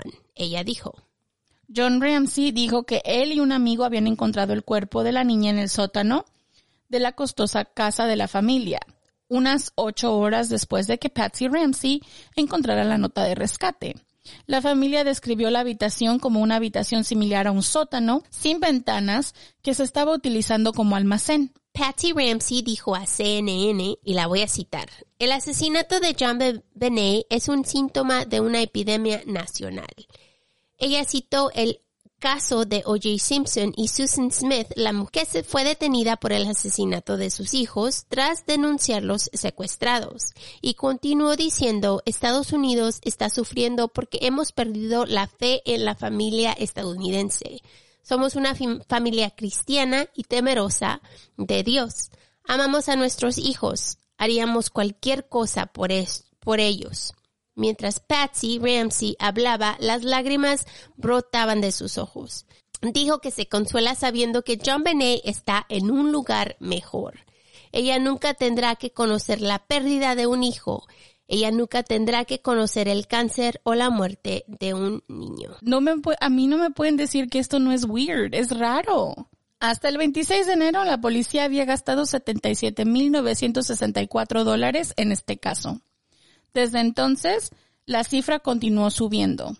La mayoría de esto es casi todo tiempo extra, dijo Anna Holm pero no incluye los gastos de viaje que los detectives habían hecho durante los 10 días por cinco estados recopilando información relacionada con el homicidio. Los costos llegaron alrededor de 250 mil dólares para el final del año de la investigación.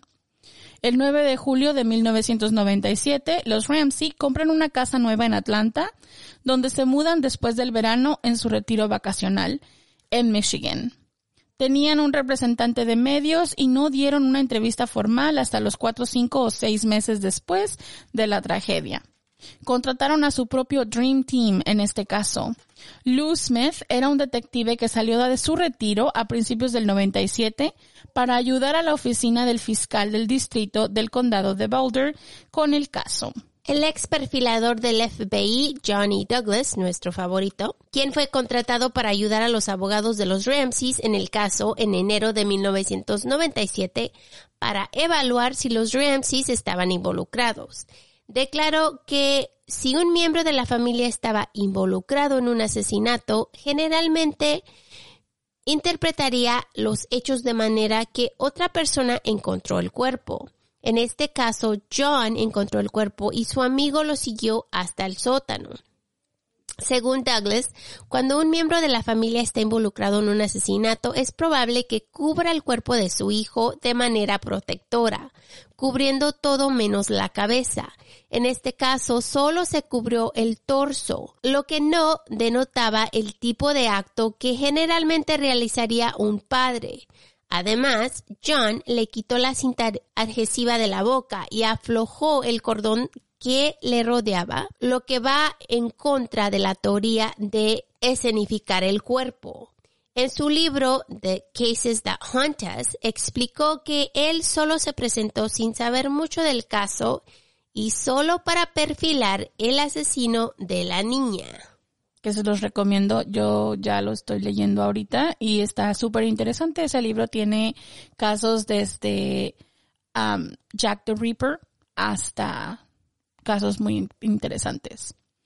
En mayo de 1998 presentó sus hallazgos a la policía con otros miembros del personal de la oficina del fiscal del distrito y concluyó que la evidencia no apuntaba a los Ramseys no pudieron desafiar con éxito la creencia del Departamento de Policía, pues de que ellos eran culpables.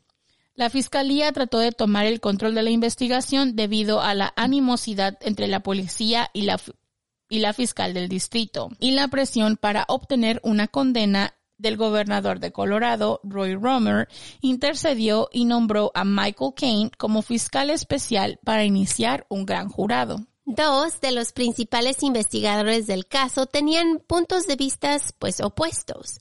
Tanto Lou Smith como Stephen Thomas finalmente renunciaron. Smith porque creía que la investigación había pasado por alto de manera pues incompetente. La hipótesis del intruso y Thomas porque la oficina del fiscal había interferido y no había apoyado a la investigación. Se convocó un gran jurado a partir del 15 de septiembre de 1998 para considerar la acusación formal de los Ramsey por cargos relacionados con el caso.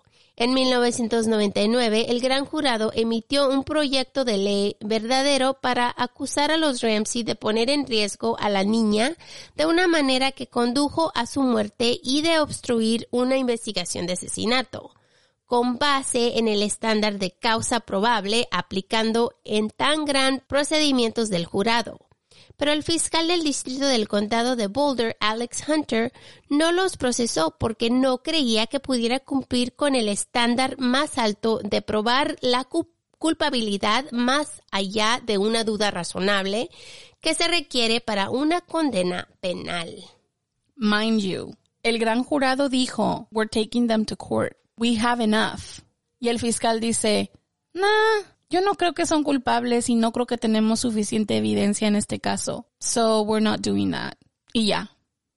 No importa qué dijo el gran jurado, no, importa que iban a hacer el indictment, no importó. Simplemente él dijo, no, no puedo proceder y ya. Mary Lacey, la próxima fiscal del distrito del condado, se hizo cargo de la investigación policial el 26 de diciembre del 2002 y en abril del 2003 estuvo de acuerdo con el juez federal que se sentó en un caso de difamación que la evidencia en la demanda es más consistente con una teoría de que un intruso había asesinado a John Benet de lo que fue una teoría con la señora Ramsey. En diciembre del 2003, los investigadores forenses extrajeron suficiente material de una muestra de sangre mezclada encontrada en la ropa interior de John Benet para establecer un perfil de ADN. Ese ADN pertenecía a una persona masculina desconocida y excluía el ADN de cada uno de los Ramseys. El ADN se envió al sistema de índice de ADN combinado, CODIS, del FBI una base de datos que contiene más de 1.6 millones de perfiles de ADN, pero la muestra no coincidía con ningún perfil de la base de datos. En octubre del 2016, un informe dijo que un nuevo análisis forense con técnicas más sensibles había revelado que el ADN contenía marcadores genéticos de dos personas, además de John Benet. Sí, CODIS es un buen sistema, pero solo si tienes el ADN. Algo con de que comparar. Todas las personas, right? James Collar, quien fue investigador principal, de la oficina del fiscal del distrito, dijo que se encontraron rastros adicionales en el ADN masculino en el cable del pincel que la fiscal del distrito de Boulder, Mary Lacey, no mencionó, y que había seis muestras de ADN separadas. Estas muestras pertenecían a desconocidos que fueron encontrados mediante la prueba. La ex perfiladora del FBI, Candice DeLong, cree que el ADN, después de haber aparecido de manera idéntica en varios lugares diferentes en múltiples superficies, pertenece al asesino. El ex fiscal del distrito del condado de Adams, Colorado, Bob Grant, que ha ayudado a la oficina del fiscal del distrito de Boulder en el caso durante muchos años, también cree que la evidencia de ADN es significativa y dice que cualquier resolución del caso tendrá que explicar cómo apareció esta ADN en varias piezas de ropa de John Benet. El patólogo forense Michael Baden dijo, y lo voy a citar, las cantidades mínimas de ADN pueden llegar a los lugares y a la ropa por diferentes medios, no sospechosos. No hay pruebas forenses que demuestren que se trata de un asesino por parte de un extraño. Recapitulando, el cuerpo de la niña se trasladó del sótano al piso de la sala donde había muchas personas, incluidos oficiales caminando, tocando y limpiando superficies. Así que cualquier ADN que tengas múltiple, pues puede o no puede ser de la persona que la asesinó. It doesn't really matter. No, porque hay mucha evidencia por todos lados que no tiene que ver tal vez con el asesinato. Exacto. El 9 de julio del 2008, la oficina del fiscal del distrito anunció que como resultado de las técnicas de prueba y muestreo de ADN recientemente desarrolladas, los miembros de la familia fueron excluidos como sospechosos en el caso. Lacey exoneró públicamente a los Ramsey. Hay dos tipos de teorías sobre la muerte de John Benet. Una es la teoría de los miembros de familia. La policía inicialmente se concentró casi exclusivamente en los padres, John y Patsy. Según Greg McRae, un perfilador jubilado del FBI, estadísticamente hay una probabilidad de 12 a 1 de que sea un miembro de la familia o un cuidador, el que esté involucrado en el homicidio de un niño. La policía no vio evidencia de una entrada forzada, pero sí vio evidencia de montaje de la escena como la nota de rescate. No encontraron la cooperativa Ramsey para ayudarlos a resolver la muerte de su hija, ser seleccionados apresuradamente como los principales sospechosos del caso. El detective Thomas dijo que Patsy y John regresaron a la casa alrededor de las 10 de la noche el día de Navidad después de su evento social. Patsy revisó a John Benet, descubrió que había pues orinado la cama. En ese momento, Patsy ya estaba pues sobrecargada de emociones, a punto de estallar, con el temperamento pues muy tenso. Patsy amonestó severamente a John Benet por el desorden urinario y probablemente hizo una simulación agresiva de limpieza en la entrepierna de su hija, explicando pues las marcas, ¿no? La abrasión. Y congestión vascular de la mucosa vaginal. Que igual, como madre, si la estás limpiando y estás enojada, ok, maybe. Tal vez. Esto se convirtió en un evento violento en el que la cabeza de John Benet se estrelló contra una superficie dura y contundente, como el marco de una puerta o un mueble, que la dejó inconsciente, con una lesión cerebral, pues potencialmente letal, ¿no? Ya que es una niña chiquita. Y posiblemente pensando que John Benet estaba pues muerta, probablemente pues entrenada pues en pánico, ¿no? Patsy entró en control de daños, lo que puede haber involucrado a John Ramsey en este punto. Es inconcebible pensar que no sabía o al menos sospechaba algo. I mean, puede ser. Tal vez, porque La se asesinó dice, por accidente. se dice que ellos estuvieron involucrados. Mucha gente lo ha dicho. Entonces, esto, Esta teoría es como damage control. sí, La asesiné por accidente, quizás la aventó, se golpeó en la esquina, algo muy fuerte. lo que sea, y el padre la, o John le ayudó a... Ya, let's do damage control. Vamos a no dejar que esto salga de, de las manos. So they just did what they did, right? Esta es la teoría. En algún momento durante la siguiente hora o hora y media, John Benet fue rematada con un carrote hecho con materiales disponibles. Su cuerpo fue movido y el escenario estaba listo para simular un asesinato ritual.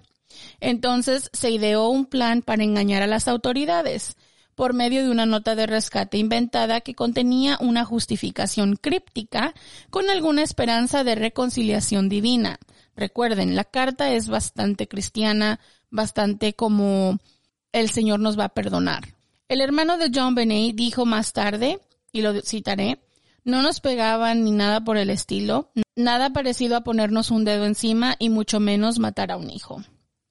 Teóricamente, el estrangulamiento podría haber sido un aspecto de pista falsa para ocultar otros elementos del asalto y el asesinato. Otra teoría era que el padre de la menor abusaba sexualmente de ella y quizás la, asesinó accidentalmente y después involucró a Patsy. Y ahí decidieron hacer la nota y los pasos siguientes. Burke, que tenía nueve años en el momento de la muerte de John Benet, fue entrevistado por los investigadores al menos tres veces. Las dos primeras entrevistas no plantearon ninguna preocupación sobre él. Una revisión realizada por un psicólogo infantil indicó que parecía que los Ramseys tenían relaciones familiares sanas y afectuosas. En 1998, el jefe de policía de Boulder, Mark Beckner, dijo durante una entrevista con un reportero de noticias que Burke Ramsey no estuvo involucrado en el asesinato de su hermana. En mayo de 1999, la oficina del fiscal del distrito del condado de Boulder reiteró que Burke Ramsey no era sospechoso. Los investigadores nunca lo habían considerado como uno. Los Ramsey ofrecieron una recompensa de 100 mil dólares en un anuncio de periódico fechado 27 de abril del 97. Tres días después, más de cuatro meses después de que encontraron el cuerpo de su hija, era cuando se estaban sometiendo a entrevistas formales separadas por medio del Centro de Justicia. La segunda teoría es la teoría del intruso. La policía y los fiscales siguieron las pistas de intrusos, en parte debido a la huella de la bota no identificada dejada en la habitación del sótano donde se encontró el cuerpo de John Benet. Las primeras personas de interés incluyeron al vecino Bill McReynolds, quien interpretaba a Santa Claus, la ex ama de llaves de la familia, Linda Hoffman Pug, y un hombre llamado Michael Helgoth que murió en un aparente suicidio poco después de la muerte de John Benet. Se realizaron cientos de pruebas de ADN para encontrar una coincidencia con el ADN recuperado durante su autopsia. Lou Smith, un detective del caso, evaluó la evidencia y concluyó que un intruso había cometido el crimen. La teoría de Smith era que alguien entró a la casa de Ramsey a través de la ventana rota del sótano. Esto ha sido criticado porque había una, pues, telaraña intacta en la ventana del sótano. La reja de acero que cubría la ventana también tenía telarañas intactas. Y pues si alguien hubiera pasado por ahí, las hubiera tocado, ¿no? Obvio. Y el follaje alrededor de la reja no había sido tocado. También había telarañas en los rieles de varias ventanas y polvo y escombros en algunos, pues, alfeizares. Smith creía que el intruso sometió a John Benet con una pistola eléctrica y la llevó al sótano. John Benet fue asesinado y dejó y se dejó una nota de rescate. La teoría de Smith fue apoyada por el ex agente del FBI Johnny Douglas, quien había sido contratado por la familia Ramsey, creyendo que los Ramsey eran pues inocentes. Smith renunció a la investigación el 20 de septiembre de 1998. Esto fue cinco días después que se convocó un gran jurado contra los Ramsey. Si bien él ya no era un investigador oficial del caso, Smith continuó trabajando en este caso hasta su muerte en el 2010. Steven Singular, autor del libro Presumed Guilty, An Investigation into the John Benet Ramsey Case, The Media and the Culture of Pornography, 2016, se refiere a consultas con especialistas en delitos cibernéticos, que creen que John Benet, debido a su experiencia en concursos de belleza, podría haber atraído la atención de los pornógrafos infantiles y pedófilos. Se determinó que había más de 100 robos en el vecindario de los Ramsey en los meses previos a su asesinato había 38 delincuentes sexuales registrados que vivían dentro de un radio de dos millas o tres kilómetros de la casa de los Ramsey. En el 2001, el exfiscal del condado, Trip DeMuth, y el detective del alguacil del condado, Steve Ainsworth, declararon que deberían haber hecho una investigación más agresiva de la teoría del intruso. Oh, right, después del hecho, ¿no? I mean, ni siquiera tomaron, ni siquiera tomaron las, levantaron la escena del crimen. ¿Cómo vamos a hacer una investigación del intruso si ni siquiera sabemos qué hicimos cuando fuimos ahí? Además, ponte a, a pensar de tantas personas en nuestra vecindad que son de este tipo. No solo porque están ahí significan que cometieron el crimen. Ah, obviamente, hay muchas teorías, ¿no? Una de las personas que Smith identificó como sospechosa fue Gary Howard Olivia, quien fue arrestado por dos cargos de intento de explotación sexual de un niño y un cargo de explotación sexual de un niño.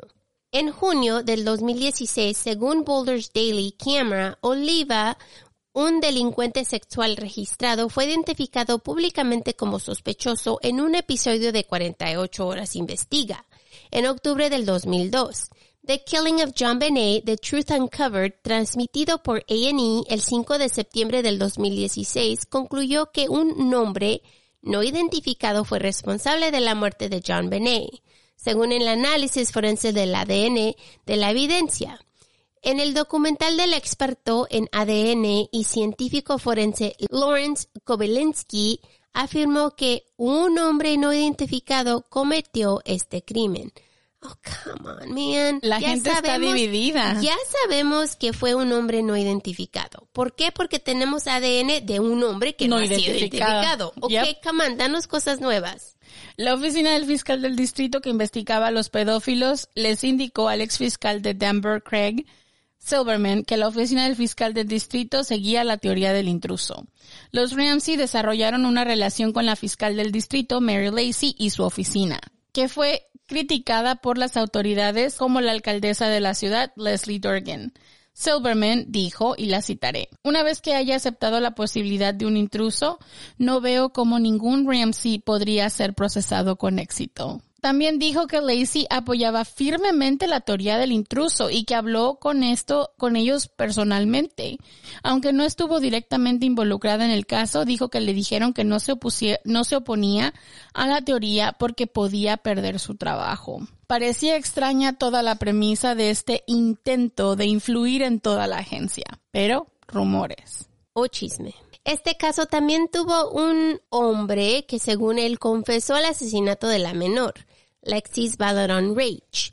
Una maestra de escuela primaria de 41 años fue arrestado en Bangkok, Thailand, el 15 de agosto del 2006 cuando confesó falsamente haber asesinado a John Benet.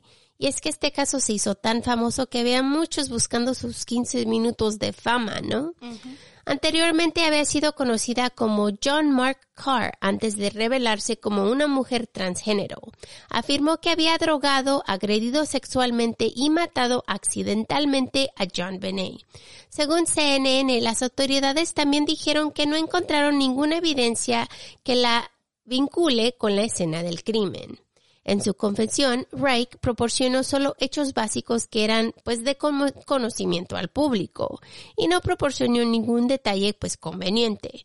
Se puso en duda su afirmación de que había drogado a John Benet porque la autopsia indicó que no tenía drogas ni alcohol en su sistema. Las muestras de ADN que se tomaron de Rick no coincidían con la ADN que fue encontrada en el cuerpo de John Benet. Otra vez, un hombre no identificado. Yep. Y lo trajeron desde Thailand. el problema está que lo trajeron desde allá y se hizo este, like, de los medios, el circo. ¿Sí sabes? 15 minutos de fama, claro. Y después tienen que salir a decir, oops, sorry, it's not him or her. Yeah, sí me acuerdo cuando salió la historia de él, cuando salió por todos lados en la televisión como el asesino de John Benet. Yep.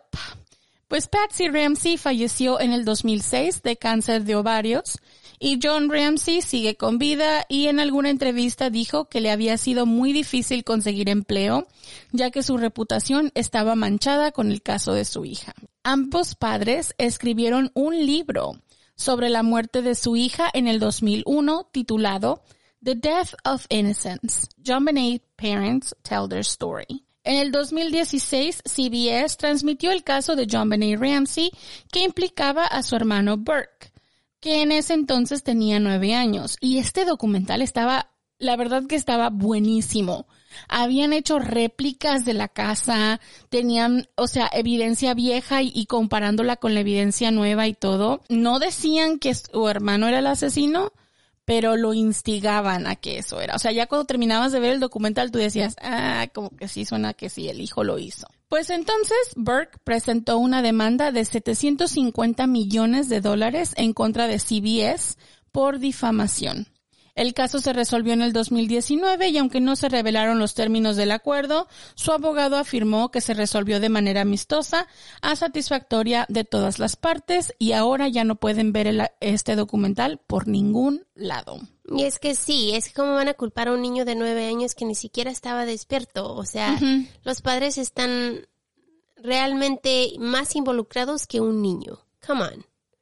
Existen muchos documentales y sitios de Internet con información más detallada del caso. Ustedes pueden ah, encontrar los links en nuestra caja de información si quieren saber más detalles del asesinato de la menor John Benet. El caso sigue abierto y aún sigue sin resolverse. Es uno de los casos más famosos del mundo. Es uno de los casos donde te quedas en ese lado donde escoges quién lo hizo. Y yo me acuerdo estar en este lado, estar diciendo, ah, obviamente los padres lo hicieron, ¿no? O sea, te quedas en esos datos de, ok, esto pasó, esto pasó, esto, esto, y, y lo único que tienes es las personas más cercas de esta niña. Las teorías que te dan son muchas y aún siguen saliendo más y más teorías.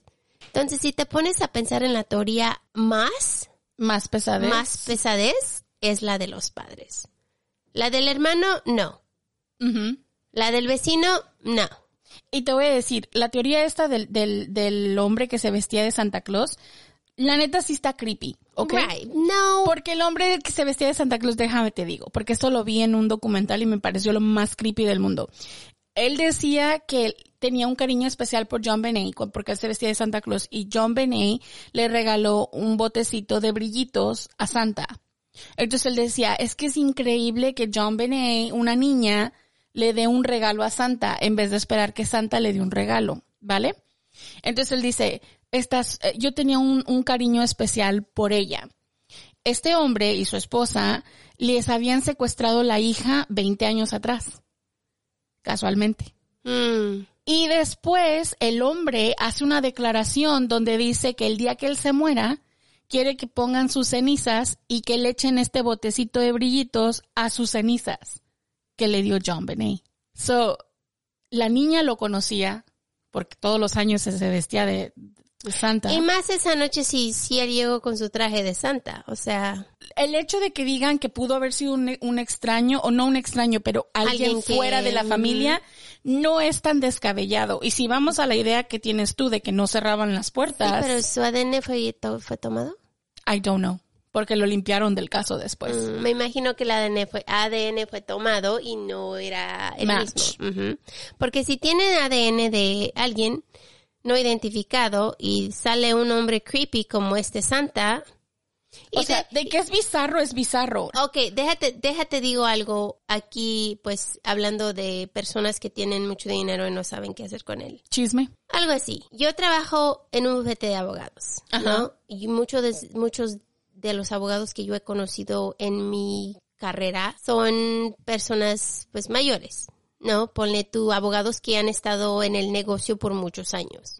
Casi la mayoría de ellos viven en una comunidad, pues, cercana a donde yo trabajo. La comunidad es de personas con dinero. Es una comunidad pequeña, pero, pero son adinerados, ¿no?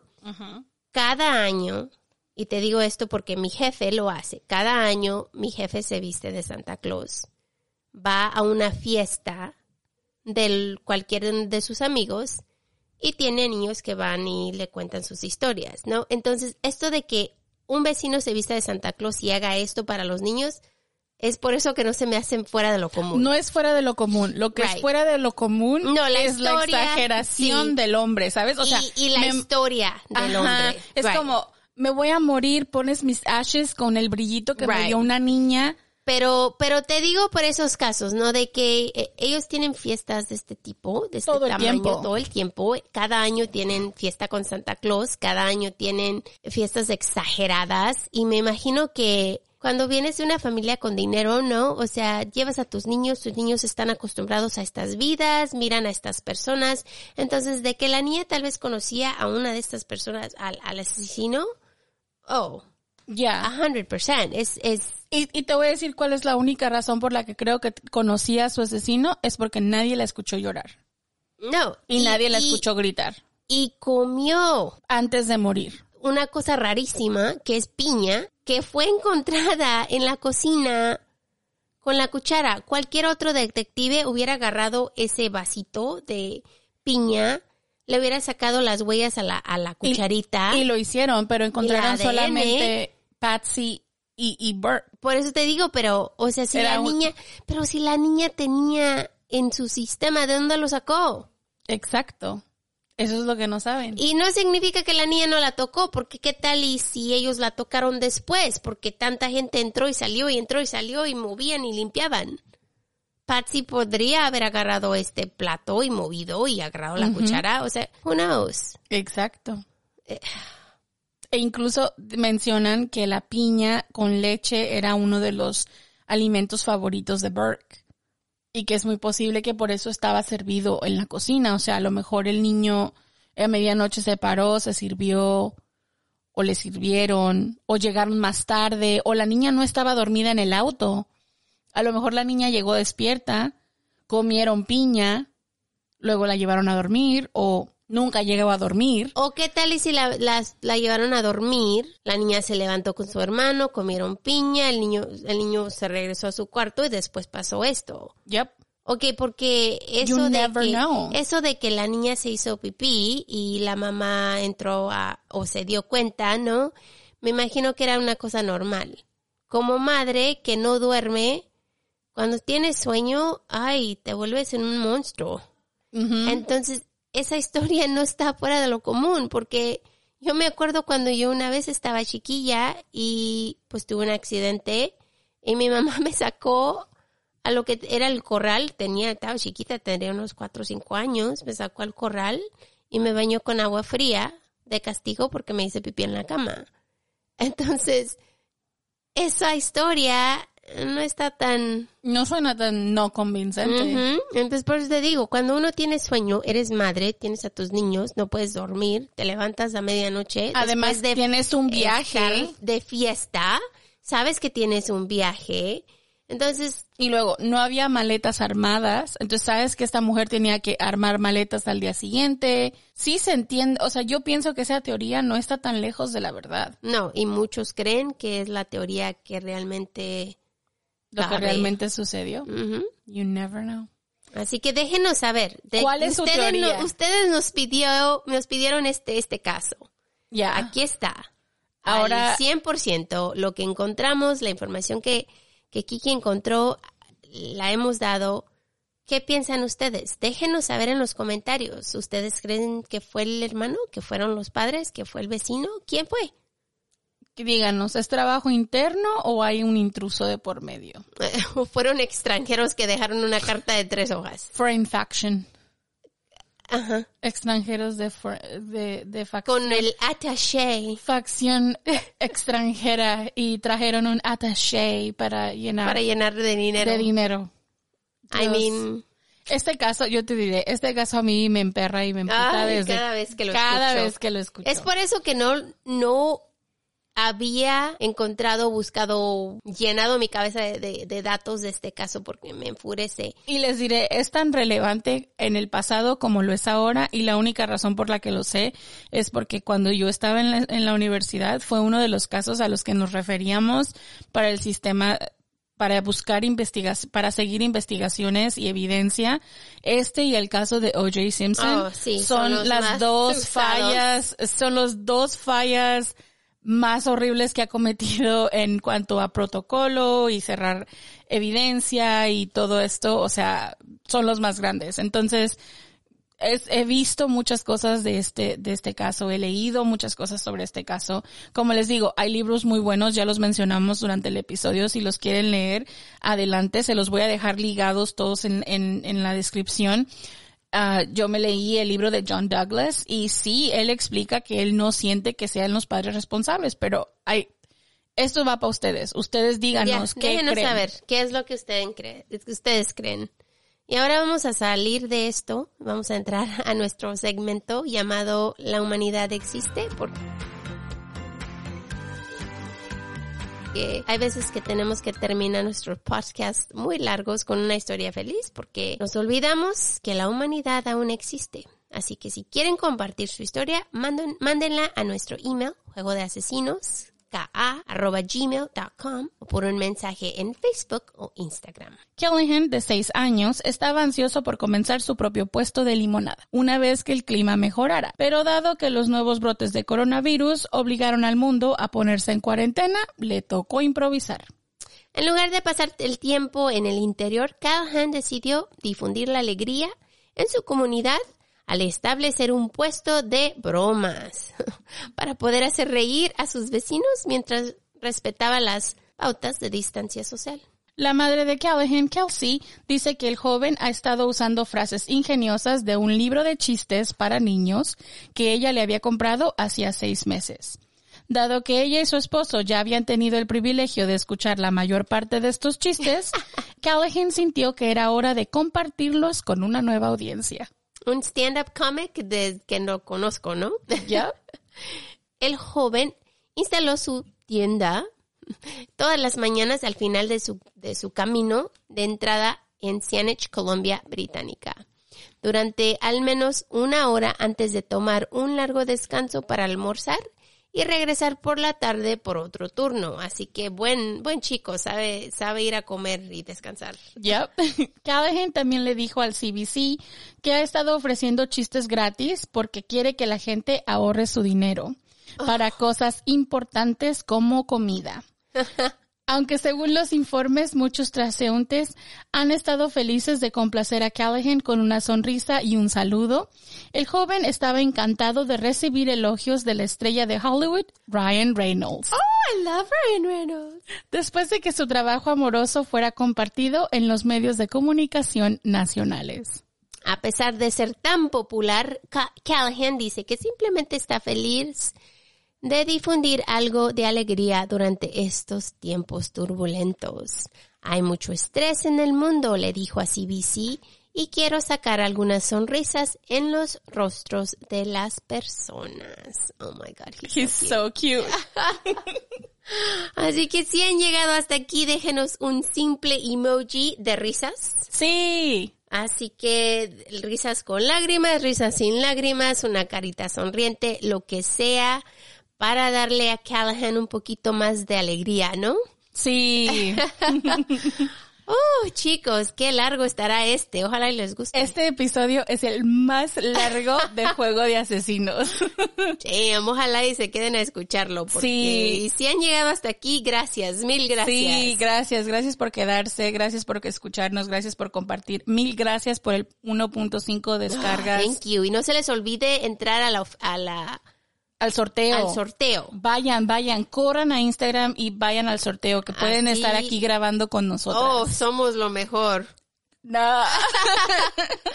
Bueno, chicos, mil gracias por estar con nosotros, porque sin ustedes no estaríamos aquí. los amamos y nos vemos muy, muy pronto y que tengan un lindo fin de semana. We love you guys.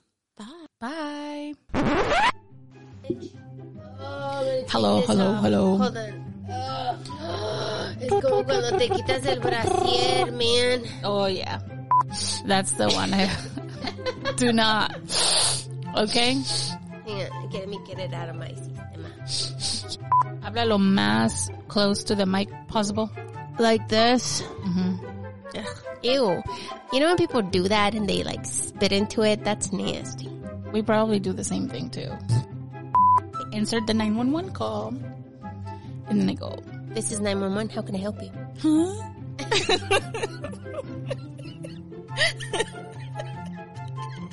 Get it out of the way. Ella pertenecía a la hermandad de Alpha Z De- Delta. Ella pertenecía a la hermandad de Alpha Z De I want to say Data. Delta. Delta. El dormitorio de John Benet había sido acorda, acordana, acordona. El dormitorio que había encontrado a John Benet en la boda que John Ramsey le dijo a la detective que había encontrado a John Benet en la bóveda estrangulamiento asociada a, a trauma cráneo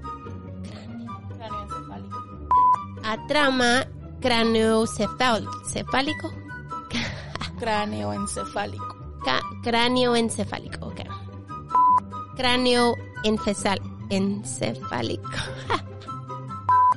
a trauma y el diagnóstico y el diagnóstico medio